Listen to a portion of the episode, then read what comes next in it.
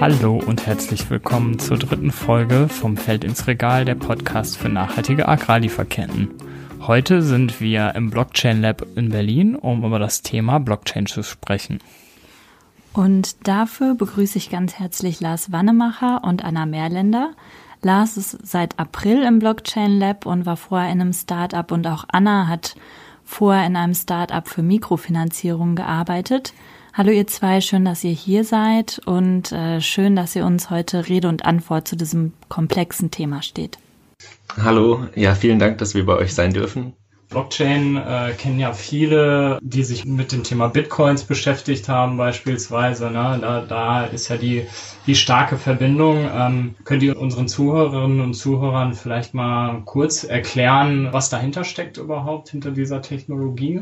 Klar, also ähm, erstmal, Blockchain ist ein Beispiel von Distributed Ledger Technologies, ähm, die bekannt geworden ist sozusagen durch Bitcoin. Das ist aber nur ein Anwendungsfall. Und insgesamt geht es bei Blockchain vor allen Dingen darum, wie Daten gespeichert und ähm, verwaltet werden. Im Kern ist Blockchain dann ähm, dadurch ausgezeichnet, so wie andere Distributed Ledger Technologies, dass es verschiedene Computer im Netzwerk gibt, die alle Daten speichern, bearbeiten und verifizieren.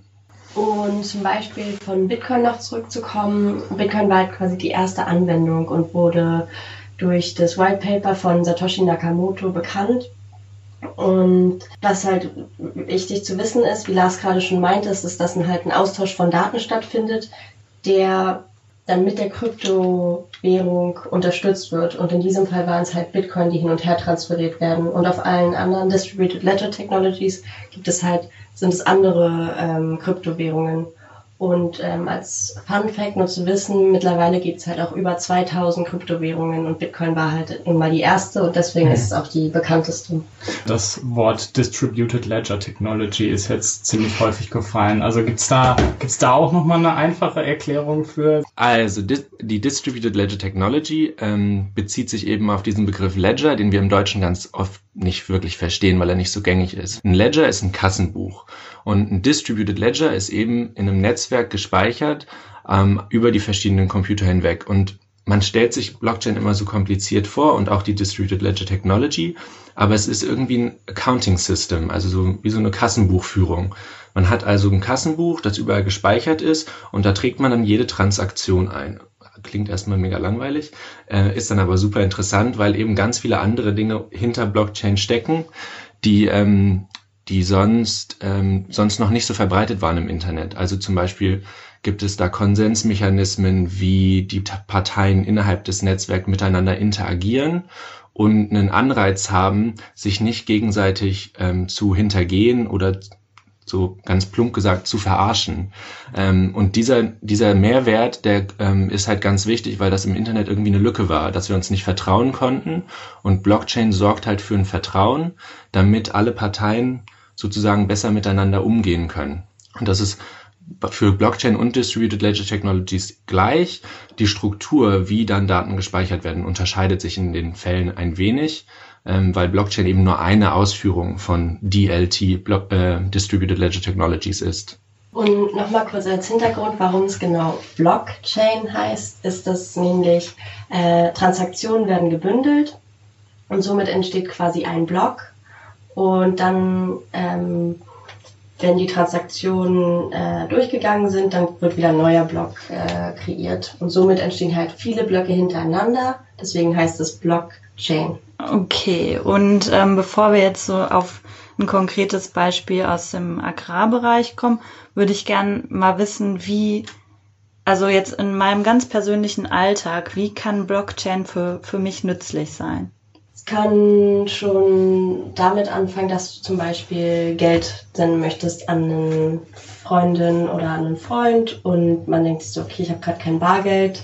Äh, und die Person hat vielleicht nur ein Bankkonto. Und wenn ihr zum Beispiel beide eine gleiche äh, Kryptowährung halten würdet, könntet ihr das halt in drei Sekunden zueinander senden. Sagen, okay, hier Person A und ich sende dir einfach das Geld. So, das ist quasi die einfachste Anwendung von Blockchain-Technologie. Und was unterscheidet das jetzt davon, dass ich via Online-Banking von meinem normalen Konto Geld überweise? Genau, da ist der große Unterschied, dass du bei deinem Online-Konto äh, eine Bank hast, mit der du quasi durch, ähm, durch die du arbeiten musst. Das heißt, es gibt eine zentrale Stelle, über die deine Informationen fließen. Die können auch alle Informationen über dich abgreifen. Die kriegen ja auch alle Informationen, wenn du das Konto anfangs eröffnest. Ähm, und bei der Blockchain ist es eben sozusagen, oder bei, bei den Blockchain-Technologien generell, es gibt ja viele verschiedene Blockchains, ist es eben so, dass du, ähm, dass du nicht eine zentrale Stelle hast, die diese Daten verwaltet, sondern die sind eben dezentralisiert. Und in diesem verteilten Netzwerk hat sozusagen nicht mehr eine zentrale Stelle das Vorrecht oder das Monopol über deine Daten. Mhm. Also gut, wir haben jetzt äh, erstmal über Blockchain im Allgemeinen gesprochen, also wie funktioniert diese Technologie eigentlich. Wir beschäftigen uns ja aber besonders mit nachhaltigen Agrarlieferketten und da ist die Blockchain-Technologie ja jetzt auch ziemlich en vogue, sage ich mal so, also wo dann versucht wird, die Technologie auf Agrarlieferketten anzuwenden.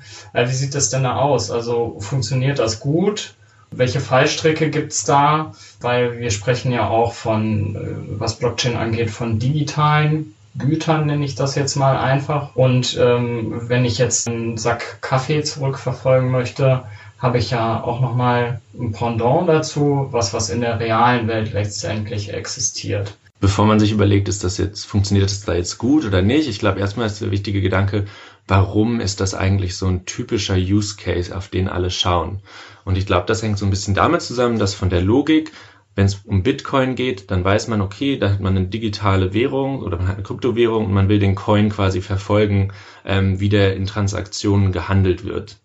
Und auf eine Art und Weise kann man das sich jetzt auch total gut für Kaffee oder Kakao oder Gold das ist noch näher irgendwie dran an Coin, ähm, vorstellen. Also, dass man sagt, man will jetzt einen realen Asset sozusagen verfolgen und den auch durch verschiedene Transaktionen ähm, in seiner Laufbahn oder in seinem Lebenszyklus irgendwie sichtbar machen. Und deswegen ist es erstmal so ein Punkt, wo immer alle denken, oh, das macht doch voll Sinn, für Lieferketten jetzt irgendwie Blockchain zu benutzen. Ähm, aber genau, dann hat man halt ein reales Asset, man hat die reale Welt und dadurch ändert sich ganz, ganz viel in den, in den Anwendungsfällen, weil man sozusagen zwei Dinge zusammenbringen muss, ähm, die aber immer eine Lücke haben. Also es bleibt immer eine Lücke zwischen dem Realen und dem Digitalen. Und die zu schließen ist eigentlich die größte Herausforderung, die, glaube ich, noch nicht hundertprozentig geschlossen wurde oder erfol erfolgt ist. Und äh, gibt es ein Projekt, an dem ihr gerade dran seid, äh, von dem ihr sagt, das ist besonders vielversprechend, auch auf diesem Weg irgendwie diese Lücke, die du gerade genannt hast, zu schließen? Ja, also ähm, erstmal so in der GEZ generell gibt es aktuell mehrere Projekte, die das so ein bisschen so explorieren und ähm, versuchen rauszufinden, in welchen Bereichen sie das am besten machen können. Ähm, wir im Lab sind aktuell konkret mit dem ähm, mit einem globalen Vorhaben im Gespräch, um zu gucken, inwiefern das für Kaffee funktionieren kann. Ähm, das ist ein total interessanter Anwendungsfall, total wichtiger, weil das Potenzial von diesem Produkt Kaffee einfach so hoch ist, weil es einfach um so viel, so viele Mengen international und so viel Geld, das irgendwie international gehandelt wird, geht. Ähm, und da versprechen wir uns echt, echt viel von, aber wir haben natürlich die Herausforderung, dass Kaffee auch ein Produkt ist, das wird nicht genauso verkauft, wie es geerntet wird. Ähm, es gab schon Anwendungsfälle ähm, für ähm, Mangos oder für Kokosnüsse. Das sind total nice, nice Produkte, weil die sind einfach, die kommen vom Baum und dann kommen die so in den Laden sozusagen. Ähm, da ist das Ganze leichter. Beim Kaffee, der wird verarbeitet, da sind viele Player und je länger die Lieferkette, umso komplizierter wird das Ganze. So ist das in der normalen Lieferketten-Nachverfolgung und so ist es bei Blockchain auch, ähm, weil man immer noch einfach alle zusammenbringen muss und ähm, gemeinsam an dem gleichen Strang ziehen lassen muss. Und wenn wir jetzt mal so abseits denken von, äh, von reiner Rückverfolgbarkeit durch Blockchain, ähm, was für einen Nutzen seht ihr denn so auf Seiten der Kleinbäuerinnen und Kleinbauern eigentlich? Also gibt es da noch andere Anwendungsmöglichkeiten, wo man sagen könnte, okay, das, das hilft wirklich, also das ist wirklich ein Vorteil dann letztendlich auch äh, am Anfang der Lieferkette? Ich glaube, was halt ganz wichtig ist, ist, dass halt auch so ein Anreizmechanismus geschaffen ist, dass ähm, quasi die Produzentinnen und Produzenten überhaupt erstmal daran teilnehmen und sagen, okay, wir gehen jetzt irgendwie von papierbasierten ins Digitale und was ist überhaupt äh, deren Anreiz, warum machen wir überhaupt diesen Wandel mit? Und einer äh, dieser Anreize ist natürlich, dass halt mehr ein höherer Preis für, für den höherer Kilopreis für Kaffee erwirtschaftet werden kann. Die Bauern äh, oder Produzenten erleben es ja auch immer wieder, dass der Weltmarktpreis für Kaffee stetig sinkt. Es kommt immer weniger an, weil das meiste, der meiste Profit wird ja eigentlich am letzten Teil der Lieferkette, wo es dann tatsächlich nur um die Röstung geht, ähm, draufgeschlagen. Deswegen ähm, ist natürlich auch die Zahlung, äh, der Zahlungsmechanismus, der dann vielleicht auch irgendwann auf Blockchain basiert, ähm, auch ein guter, guter Anwendungsfall, dass zum Beispiel Rechnungen, anstatt dass sie erst irgendwie zwei Jahre später bezahlt werden, halt sofort ausbezahlt werden können und das eventuell dann durch Small Loans ersetzt wird. Und ja, da sind auf jeden Fall schon spannende ähm, Anwendungen. Genau, aus meiner Sicht würde ich sagen, dass ähm, Blockchain in diesem Fall, genauso wie die, oder Blockchain für Nachvollziehbarkeit in diesem Fall ein Mittel zum Zweck ist. Also für mich ist es in dem Moment eigentlich nicht so wichtig zu wissen, kommt dieses, ähm, geht das durch all diese Punkte durch, dieses Produkt und wo genau ist das irgendwie langgereist. Das ist natürlich für die Firmen total wichtig, aber mir aus einer Entwicklungsperspektive ist das eigentlich erstmal ein bisschen egal. Für mich ist das Wichtige, was das für ein Gerüst ähm, baut und an das man dann anknüpfen kann. Und das ist zum Beispiel, ähm, dass man sozusagen dann nachvollziehen kann, wie viel Geld in, entlang dieser Kette gezahlt wird, wie die prozentualen An Anteile sind, die bei den Kleinbauern ankommen und wie man die erhöhen kann. Das sind auch Informationen dazu, wie diese Kleinbauern tatsächlich anbauen, was für die natürlich gut ist, weil wenn sie gut anbauen, können die auch mehr Geld kriegen und wenn sie schlecht anbauen, dann weiß man, dass man irgendwas tun muss. Ja. Ähm, man kann auch in, vielleicht jetzt nicht gerade bei dem bei Kleinbauern, die für sich selbst arbeiten, aber in ähm, Fabriken kann man auch dann Daten einspeisen aus, ähm, aus Drittquellen, ähm, wie die Arbeitsbedingungen sind und das sozusagen sichtbar machen. Und dafür ergibt sich sozusagen dieses Gerüst der Nachvollziehbarkeit, damit man alles miteinander verbinden kann. Aber der eigentliche Mehrwert für mich kommt aus den zusätzlichen Eckdaten, die extrem relevant sind für, für die Kunden heutzutage und die Kundinnen, ähm, aber eben auch für die Firmen, die immer mehr sich in eine nachhaltige Richtung entwickeln müssen, ähm, weil das einfach gefordert wird, sowohl politisch als auch gesellschaftlich. Ja, jetzt haben wir äh, schon über konkrete Projekte auch gesprochen. Was denkt ihr denn, was so, also was, was wird euch in Zukunft bewegen oder was wird die Blockchain-Technologie in Zukunft bewegen? Was ist so letztendlich die größte Herausforderung, der man sich gegenüber sieht? Ja, die größte Herausforderung ist eine wichtige Frage und auch eine ziemlich akute momentan, weil es gibt eine konkrete Herausforderung, der wir uns irgendwie alle stellen müssen in diesem Bereich weil wir hatten ja vorhin ähm, das Thema der digitalen und der ähm, realen Welt und dieser, dieser Lücke zwischen den beiden irgendwie auch, ähm, wir haben das ja erwähnt. Und wenn man sich das anguckt in allen Use Cases für Blockchain in ähm, Agrarlieferketten und auch anderen Lieferketten, ähm, man hat immer das Problem, wie macht man dieses reale Asset ähm, nachvollziehbar, indem man es konkret identifizierbar macht. Also man muss ja genau wissen, dass dieser eine Beutel Kaffee genau der ist, der dieser Lieferkette entlang wandert. Und natürlich gibt's dann Technologien wie QR-Codes oder RFID-Chips und so weiter, die das schon irgendwie möglich machen, aber dann kann man immer noch manipulieren. Also dann hat man vielleicht eine Tüte, die ist, ähm, die ist klar identifizierbar, aber man könnte ja den Kaffee in der Tüte austauschen und all solche Sachen. Und da entwickelt sich, glaube ich, gerade ganz viel, dass man bei Diamanten überlegt, wie man zum Beispiel den Diamanten analysieren kann, weil die eine ganz spezifische ähm, Struktur haben, die jeden Diamanten von einem anderen unterscheidet. Das ist jetzt ein schöner Use Case für Diamanten, aber das bringt uns natürlich für die Agrarlieferketten nichts. Und im Agrarsektor merkt man halt immer wieder, dass die Produkte viel schlechter individuell zu identifizieren sind. Und dadurch ergibt sich eine hohe Möglichkeit der, des, des Food Frauds, ähm, die wir eigentlich durch Blockchain verhindern wollen. Und um den tatsächlichen Mehrwert der Technologie zu erzielen, müssen wir quasi andere Technologien mitnutzen.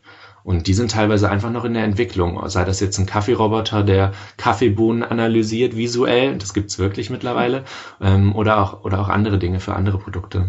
Und da ähm, ist es auch mal halt ganz wichtig, vor allem im Agrarsektor, wo die Margen halt auch so sehr gering sind, zu schauen, äh, Kosten-Nutzen-Analyse, macht es jetzt wirklich Sinn, äh, diesen Kaffeeroboter ähm, für einen Kleinbauern macht es halt wahrscheinlich überhaupt keinen Sinn, während es dann für eine Kooperative äh, schon finanziell lukrativer wäre. Und dann hat man wieder das Problem, dass man äh, gewisse Teile ja, gewisse Produzenten dann ausschließt von dieser neuen Technologie und hier muss man auf jeden Fall ansetzen, dass alle an Bord sind und alle gemeinsam irgendwie eine Technologie entwickeln, die halt hauptsächlich ähm, auf den Großteil der Produzentinnen und Produzenten angewendet werden kann. Herzlichen Dank euch beiden. Ich äh, glaube, dass uns auf jeden Fall und auch unseren Zuhörerinnen und Zuhörern jetzt ein bisschen klarer geworden ist, was Blockchain eigentlich bedeutet. Und ähm, wir werden sicher in Kontakt bleiben und gucken, wie sich die ersten Blockchain-Projekte auch innerhalb der GZ weiterentwickeln und wünschen euch dabei viel Erfolg. Super, vielen Dank. Vielen lieben Dank. Damit kommen wir auch zum Abschluss unserer Reihe zum Thema Digitalisierung. Auf der INA-Website findet ihr natürlich dazu noch mehr Informationen. In den nächsten Folgen möchten wir uns jetzt mit dem Thema Rohstoffpreise beschäftigen. Ähm, genau genommen damit, welche Herausforderungen eigentlich damit verbunden sind, wenn die Preise wie im Fall von Kaffee, Kakao oder Banane einfach zu niedrig sind, um Bäuerinnen und Bauern ein angemessenes Leben zu ermöglichen. Und dann freuen wir uns natürlich, wenn ihr in zwei Wochen wieder dabei seid.